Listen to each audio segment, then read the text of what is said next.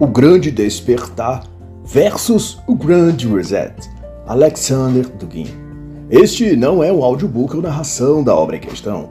Trata-se de uma análise literária onde faço comentários e eventuais ilações, comparações ou exemplificações para com a cultura política do dia ou fatos atuais. Não reproduzo aqui as opiniões do autor, e este trabalho muito menos substitui a necessidade da leitura da obra por cada pessoa. É também uma tradução minha do original em inglês, por isso pode conter pequenas incorreções, mas que não atrapalham o entendimento da obra no seu todo. O autor é filósofo geopolítico e o mais significativo intelectual russo das últimas décadas. É chamado Profeta da Eurásia e suas ideias fazem atingir o governo de Vladimir Putin, influencia suas decisões e mobiliza milhares de europeus e asiáticos em torno de um projeto global denominado Eurasianismo. O Eurasianismo, por conseguinte, é uma estrutura geopolítica histórica, filosófica e religiosa opositora às vicissitudes ocidentais, a saber, os hábitos de cultura, moda e sexualidade, e, por certo, tudo que abrange o malfadado globalismo, bem como a pós-modernidade. Esta curta obra, por sua vez, reflete acerca do projeto globalista anunciado em 2020 sob o nome de Great Reset, ou Grande Reinicialização, apresentado por Klaus Schwab no Fórum Econômico Mundial em Davos. Da perspectiva de Dugin, o que o fundador e globalista Klaus Schwab do Fórum Econômico fez foi proclamar um novo rumo para a humanidade, um plano composto de cinco passos cujo ao fim se pretende estabelecer um tipo de domínio ou hegemonia de pensamentos e vontades de todas as pessoas do mundo, bem como de um total controle financeiro e econômico, além de político, como é sua pretensão. Esse plano, então, para o estabelecimento da grande reinicialização, consiste nas etapas 1. Um, capturar a imaginação e a vontade da humanidade. 2. Reinventar a economia a partir de perspectivas ambientais e de sustentabilidade. A economia verde. Número 3. Precificar o carbono. Modificar os sistemas de emissão de poluição. Cá para nós, trata em palavras simples de criar um imposto global. Número 4, enaltecer a ciência, colocar a tecnologia no centro de todas as decisões globais por um futuro sustentável. E 5, criar o um mundo verde, energia verde, economia circular, ecoturismo, bioeconomia. Mas Dugin denuncia que o termo sustentável usado para exaustivamente relacionar tudo que trata o Grand Reset refere-se a um estratagema do Clube de Roma para redução populacional, sob o pretexto de superpopulação do planeta, conforme premeditaram a partir da teoria que gerou o livro Os Limites do Crescimento. Inclusive, as obras que trata a questão, promovida pelo Clube de Roma e escrito por Jorgen Ranger, são Limites do Crescimento, lançado no Brasil pela editora Perspectiva em 1978, e 2052 uma previsão global para os próximos 40 anos, lançado em 2012, mas sem tradução ainda para o português. No tocante ao ano 2022, a tese de ambos os livros é de que o planeta teria atingido um ponto crítico e que, sem medidas de redução populacional, o mundo entrará em declínio e extinção. E é sob esse pretexto que a grande reinicialização toma curso, preparando discretamente um plano e projeto global para alterar as estruturas do mundo. E como tudo que a elite financeira promove, a população comum, o gado, a manada, o rebanho ou massa, como somos tratados e chamados por eles, seremos sempre os perdedores a parte sacrificada no processo de construir um mundinho perfeito para ser o George Soros, Bill Gates e outros viverem e renarem soberbamente. Repare que tudo está já em curso, e é para isso que Dugin chama nossa atenção ao comentar que o plano 1 do Grande Reset de capturar a imaginação e a vontade das pessoas já está ocorrendo. Para o professor Dugin, a tal cultura do cancelamento trata exatamente desse processo, o de controlar a consciência pública em escala global. É a introdução da censura nas redes sociais, controladas por eles, os globalistas. Para usar as próprias palavras de Dugin, Outro ponto também já posto em prática, segundo o autor, é o de número 2, a reinicialização da economia sob auspícios ambientalistas. Isso tem a ver com a desindustrialização forçada dos países capitalistas, a fim de solapar suas estruturas econômicas e daí transitar todos os países ou economia global para uma economia ecológica ou verde, ou ainda sustentável, como vivem dizendo. Nesse ponto, faço eu um comentário por minha conta e risco, relacionando toda essa questão a um fato concreto aqui do Brasil. Observe, o amigo leitor, como é grande o esforço de alguns players globais a fim de impedir que o Brasil se desenvolva, o que de certo também ocorre com outros países de potencial de crescimento econômico. Repare que no caso do Brasil, há um cerco globalista para impedir que áreas da Amazônia sejam trabalhadas para gerar ativo econômico para a região e para o país como um todo. Esforça-se para manter o Brasil num papel passivo e secundário, o de fornecer agricultura, carne e verdura, mas não a de produzir industrialmente ao nível de ser independente, seja na própria agricultura, na agropecuária ou em o que for. Há um limite imposto para o país, e cada vez que esse lugar pré-determinado é questionado, uma artilharia midiática é disparada contra o abusado que ousou querer que o Brasil cresça. Vede quantos ministros na gestão Bolsonaro já caíram, e o próprio presidente é diuturnamente sabotado pelas forças globalistas que controlam desde o legislativo ao judiciário brasileiro.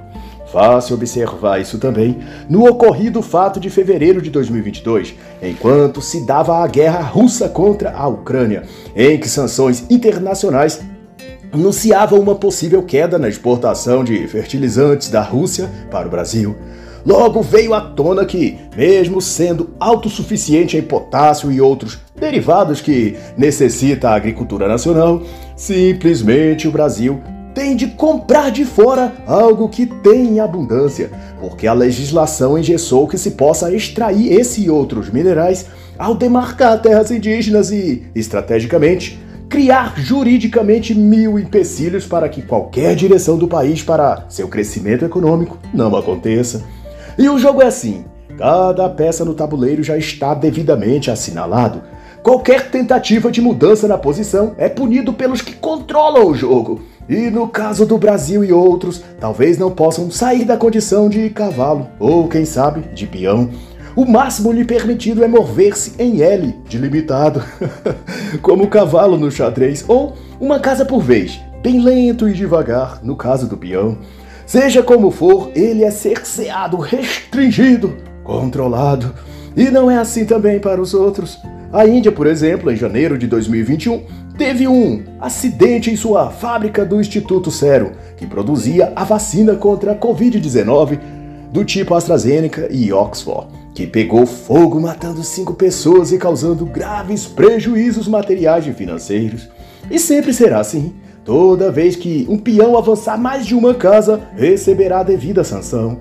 Mas deixo claro que essa é uma interpretação e ilação minha, nada tendo a ver com o que Dugin falaria a esse respeito e sendo isso apenas um parênteses meu na análise da obra. E de volta então às questões que o autor trata, é dito por ele que no quarto ponto ou plano de ação do Fórum Econômico para o Mundo está a exaltação e consolidação da ciência materialista como fundamento de tudo. E essa pretensão está posta no Grand Reset e em plena arquitetação essa iniciativa perspassa o tema do transhumanismo e, na denúncia do professor Dugin, se chama no contexto do Fórum Econômico de Quarta Ordem Econômica, que, em termos simples, significa a substituição gradual da força de trabalho humana por ciborgues, robôs e inteligência artificial. E isso tende a um nível global, a fim de escravizar as massas e subjugá-las à vigilância, extermínio e dominação total. Há lugares onde robôs em forma de cães são testados para vigiar fronteiras e fazer buscas em cavernas, mata, becos e locais de difícil acesso. Alguém aí imagina para que algo assim será utilizado? Jeff Bezos da Amazon é o mais entusiasmado nesse fronte. Investe milhões em inteligência artificial e robótica avançada. Suas empresas são já um campo de teste, onde muito do que era feito por humanos são agora executados por mecanismos tecnológicos de última geração, e junto com outros demônios, ele trabalha para desenvolver nanotecnologia para ser inseridas dentro do corpo humano, mas sempre alegando que visa apenas o bem da humanidade.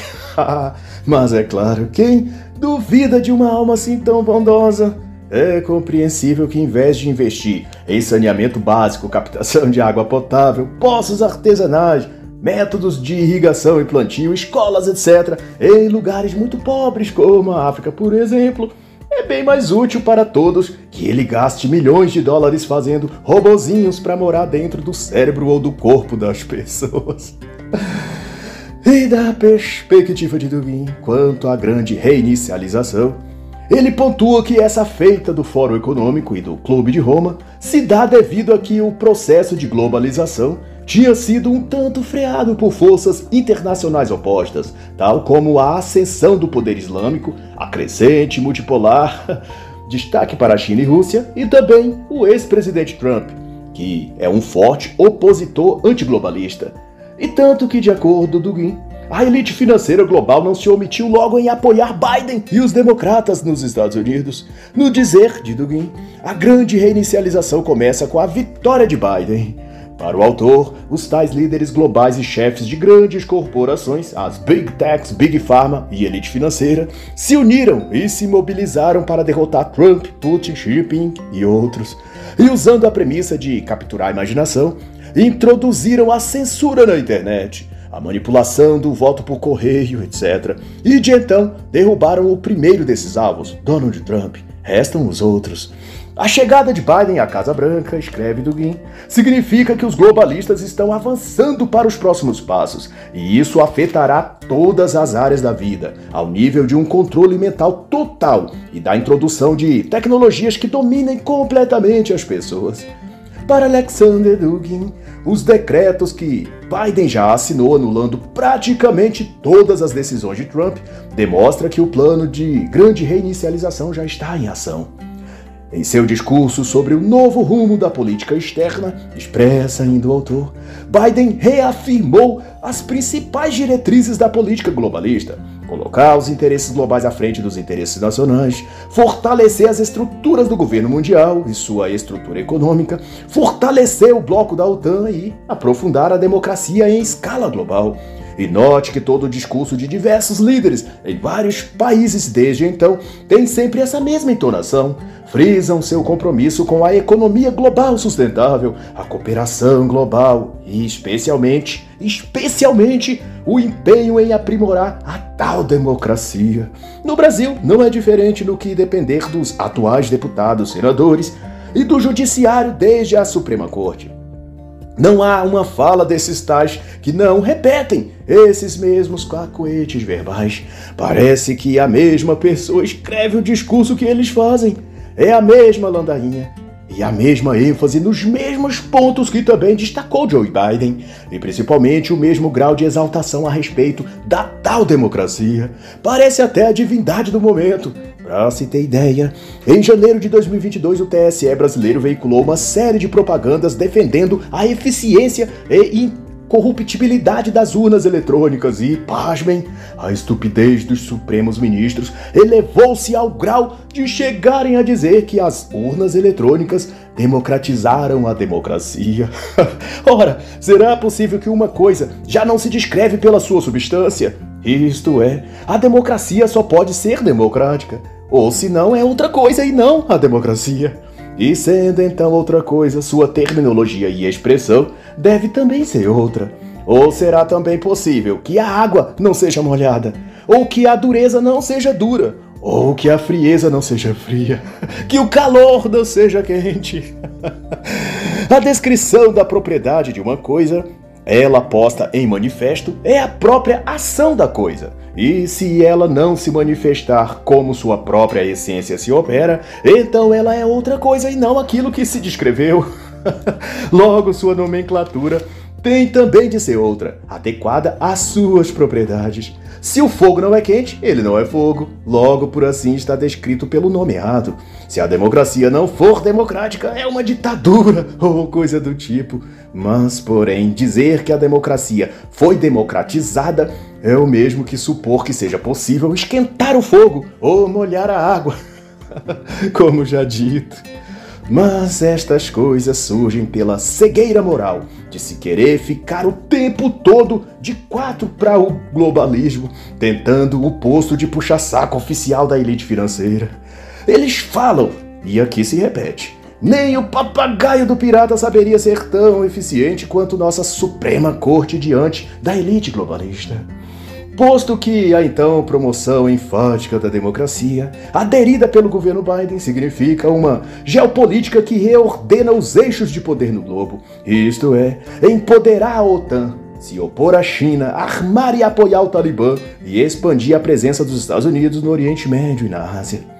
Mas o autor também coloca que a vitória de Biden do projeto de The Great Reset não é uma fortuidade do acaso Trata-se, segundo ele, da culminação de um processo histórico que começou bem antes e atingiu sua maturidade no advento da modernidade e que agora está chegando ao seu estágio final, delineado sob a forma de sistema liberal ou neoliberal.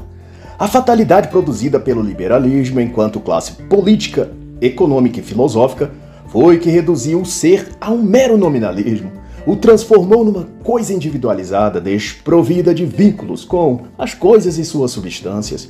Ele perderia então o contato com o sagrado, com o senso real comunitário e com seu próprio senso de pertencimento no universo e na própria ordem das coisas. Daí foi configurando uma mentalidade dita moderna, que na prática enlaça o ser humano no utilitarismo, no relativismo e no individualismo, além, claro, do afamado pragmatismo. Essa postura intelectual também penetrou na conduta religiosa e na percepção espiritual no seu todo. Seu reflexo mais visível, de acordo ao autor, é visto e sentido na vertente doravante denominada protestantismo. Segundo Dugin, a identidade da igreja, tal como entendida pelo catolicismo, foi substituída pela mentalidade de que a escritura podia e deveria também ser individualizada quanto à sua interpretação e vivência. Daí, tudo devia ter uma conotação pessoal, individualizada e personalizada, ou senão seria descartada. De tal que os sacramentos, os milagres, os anjos, vai dizer o autor, ou eram descartados ou readaptados para caber no plano interpretativo da espiritualidade individualizada. O critério era mais racional do que espiritual. O corpo místico de Cristo, idealizado como igreja, conceitua também o autor, foi destruído teologicamente e recomposto para se tornar apenas um prédio ou local mais parecido a um clube recreativo, onde pessoas se reúnem a fim de sentir algo personalizado de Deus para eles individualmente, ao tempo que cada um recebe uma revelação pessoal de acordo como cada um interpreta seu texto bíblico preferido. E nesse contexto, o indivíduo mais aprovado por Deus é aquele que mais recebe revelações. Mas não somente nesse campo que a filosofia liberal produziu frutos amargos. O mesmo efeito perverso também se sentiu na cultura política e na economia, ao ponto de se fazer coisa comum e cotidiana pensar no liberalismo como algo salutar, sem observar seus efeitos práticos quando se olha para além da economia. O que denota que o pensamento ocidental médio já se encontra inteiramente imerso no individualismo advindo da ideologia neoliberal. Não se enxerga outro modo de ser ou de se entender a vida e as relações econômicas ou sociais. Ou se pende para o comunismo ou para o liberalismo. Assim só se vê dois polos, dois lados, duas versões da realidade apenas. Socialistas, social-democratas e comunistas de um lado, também pondera o autor, e os neoliberais de outro. Todos se exibem a convocar a humanidade para seu lado do jogo e ofertam cada um o projeto de um mundo novo. Todavia, ambos espectros da escala agem e atuam sob uma cosmovisão modernista e ocidental. De sorte que quaisquer desses modelos ideológicos delineiam um aspecto diferente de uma mesma coisa, no caso, o globalismo. E do pós-modernismo, eis que surge o pós-humanismo, que figurativamente tem sido chamado de transhumanismo. E essa substituição dos humanos por máquinas e cérebros artificiais tanto tem a ver com o endeusamento da ciência quanto ao ódio ao humano e à pretensão de extingui-lo. O que retorna ao Clube de Roma em suas premissas de limites do crescimento, colapso populacional e outras mentiras que não obstante se aliam ao ambientalismo e às mudanças climáticas, também outra mentira. Mas aqui faço uma abertura para indicar duas obras nessa temática. Ambientalismo, um novo totalitarismo, de Diogo de Fried, e Transhumanismo, a história de uma ideia perigosa, de David Livingstone. Assim, temos de atentar que tudo que envolve o globalismo e os globalistas não é puramente uma questão de natureza ideológica, mas, sobretudo, civilizacional, pois que sua efetividade afeta drasticamente a vida das pessoas ao ponto de sua própria existência, de sua própria liberdade e direito de existir. Da ótica e visão do autor, inegável para qualquer pessoa com bom senso, a pós-humanidade, o transhumanismo, representa, sem meios termos, a transformação final dos humanos em ratos de laboratório para experiências biotecnológicas dos globalistas. Nesse sentido, é observado pelo autor que a grande reinicialização não é senão a demarcação do início da última batalha, as maravilhas da engenharia genética, as possibilidades de curas para doenças degenerativas ou a possibilidade da imortalidade. Tudo isso, o que anuncia a tecnologia e ciência modernas, nada disso é para nós, os cidadãos comuns. Nada do que vem a beneficiar o ser humano nesse sentido será compartilhado com as massas. Se fosse assim, os gênios da ciência usariam toda a tecnologia que desenvolvem para resolver a questão da fome e escassez hídrica em países como Somália, Congo. Ao invés disso, falam é em reduzir a população global, em extinguir a raça humana. E os humanos pobres serão os primeiros da fila, é claro. Você já pegou sua senha por falar nisso? então é só aguardar aí sua vez de ser exterminado. E Dugin ressalta ainda que o tal progresso, que o liberalismo tanto anuncia e faz propaganda na voz de políticos e da mídia, não passa de uma imersão voluntária e satisfeita ao que há de mais opressivo no globalismo, suas normas de mercado financeiro, sua transformação tecnocrática da sociedade, sua exaltação da bandeira dos direitos humanos como álibi para impor agendas de gênero, censura digital, etc Soma-se a isso a liberação sexual, forçação da imigração desordenada e o empenho em enfraquecer a classe média. Cada uma dessas coisas são golpes dos globalistas contra aqueles que prezam e querem manter os valores familiares, suas tradições religiosas, seu sexo, sua liberdade de expressão e seu direito de exigir. E o professor do bem lembra a expressão de Hillary Clinton ao enfrentar em 2016 o candidato Donald Trump nas eleições presidenciais americanas. Ela, candidata globalista, afirmou que os apoiadores de Trump eram seres deploráveis. E para Dugin, essa fala representa em número, gênero e grau o que pensam os globalistas de nós, como essa elite tecnocrata global nos vê. Para eles, somos criaturas deploráveis, e não por menos eles concebem planos como faz o Clube de Roma para resetar a humanidade excluir os deploráveis e apagar do HD do novo mundo que estão a criar nossa existência e nossa presença, assim como o programador apaga dos arquivos e memória do computador um conteúdo que considere inútil. E isso é o que pensam de nós, coisas desnecessárias ocupando espaço no mundo.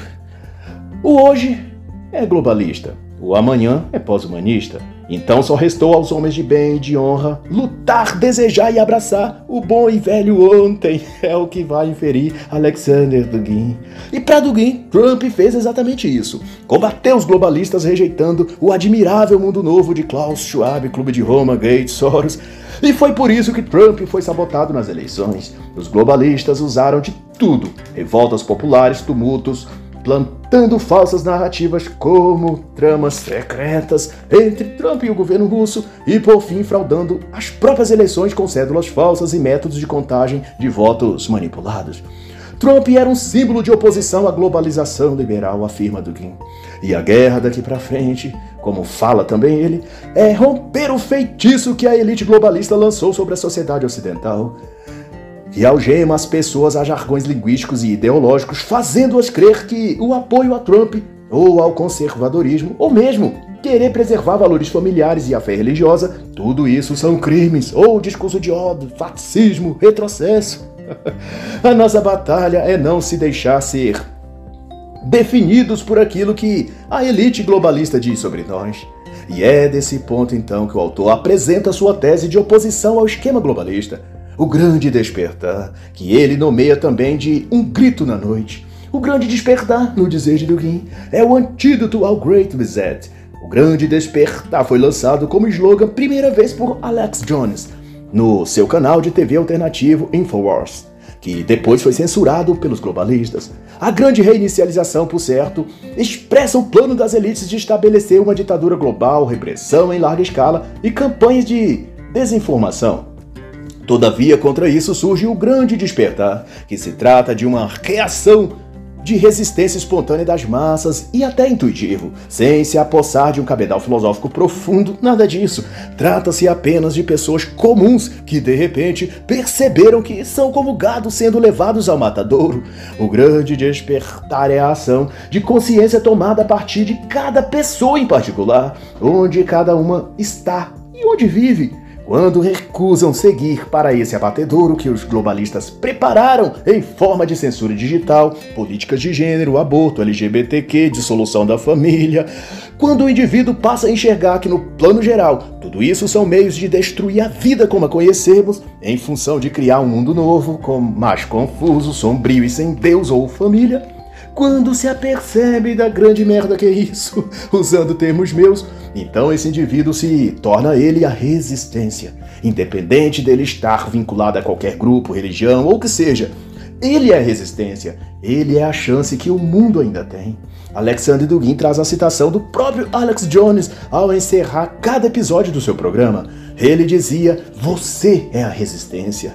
Isto é, cada um que escuta sobre isso e sente que o globalismo oferecido por Soros, Gates e a elite do Vale do Silício é danoso para as pessoas em geral, então a partir dali aquele indivíduo faz parte da resistência. O grande despertar contra o grande reset, dirá também o autor, é a revolta da humanidade contra as elites liberais dominantes, é a rebelião do homem contra os inimigos da raça humana. Mas o autor reconhece e alerta de que ainda falta o movimento do grande despertar, um horizonte ideológico que embase suas iniciativas em forma de métodos, estratégias e alcance efetivo.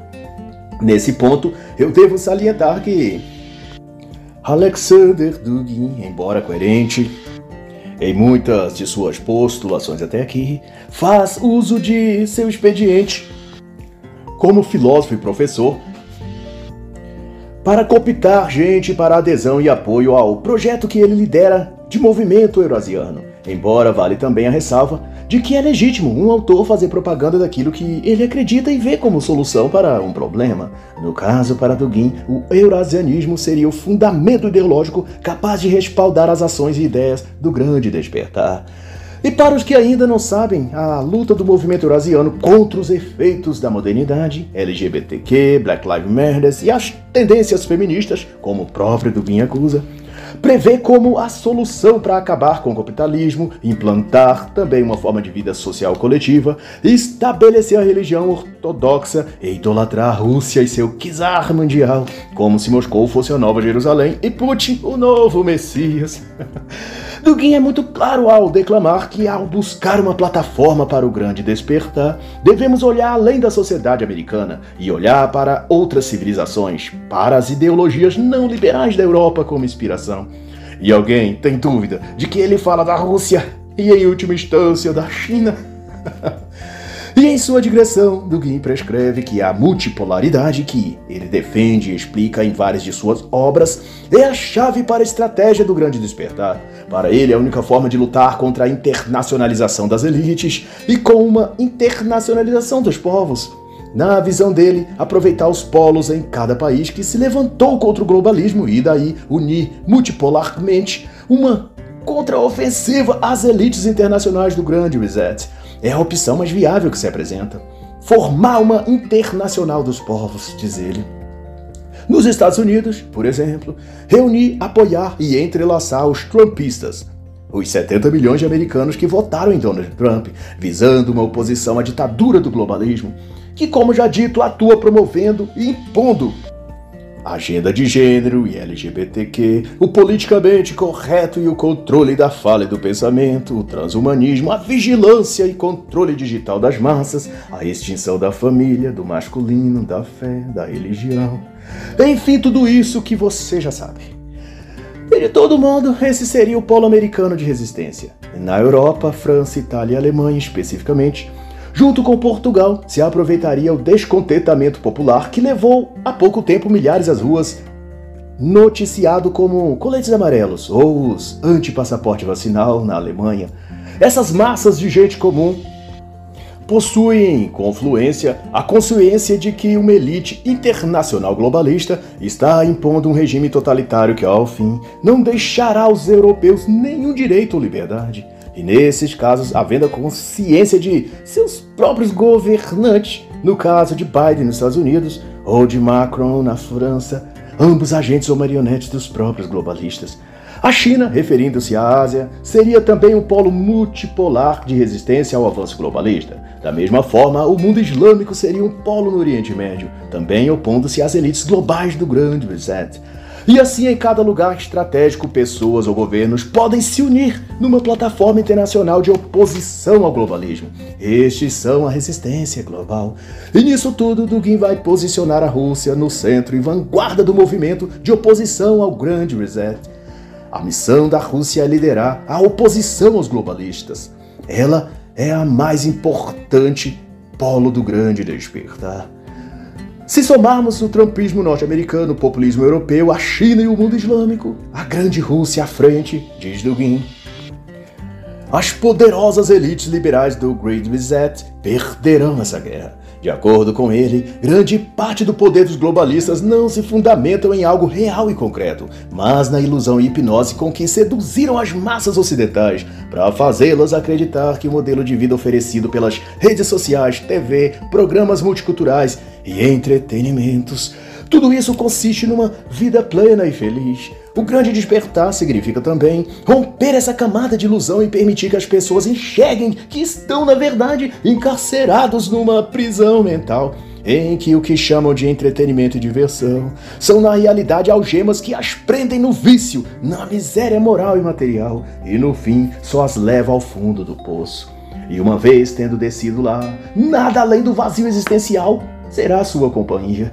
E por incrível que pareça, os mesmos que introduziram os vícios e camadas de ilusão que seduziu as pessoas e as fizeram descer ao fundo obscuro do poço existencial, são esses mesmos que se sentarão em poltronas de couro nas reuniões no Fórum Econômico e dirão que a humanidade é um vírus parasita e deplorável, como disse a senhora Hillary Clinton e decidirão resetar o mundo para extinguir os humanos fracassados, viciados e improdutivos.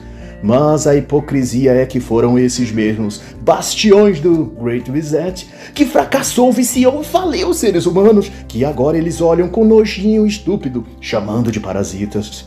É, esse Klaus Schwab sua turminha merece, como dizem por aí, uma surra de gato morto, até o gato ressuscitar e miar.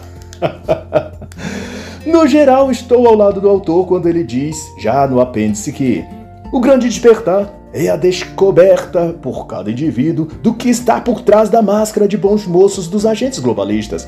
O que são de fato é psicopatas, terroristas, maníacos por poder e dotados de uma natureza demoníaca. e assim encerra a análise da obra O Grande Despertar versus O Grande Reset, de Alexander Dugin.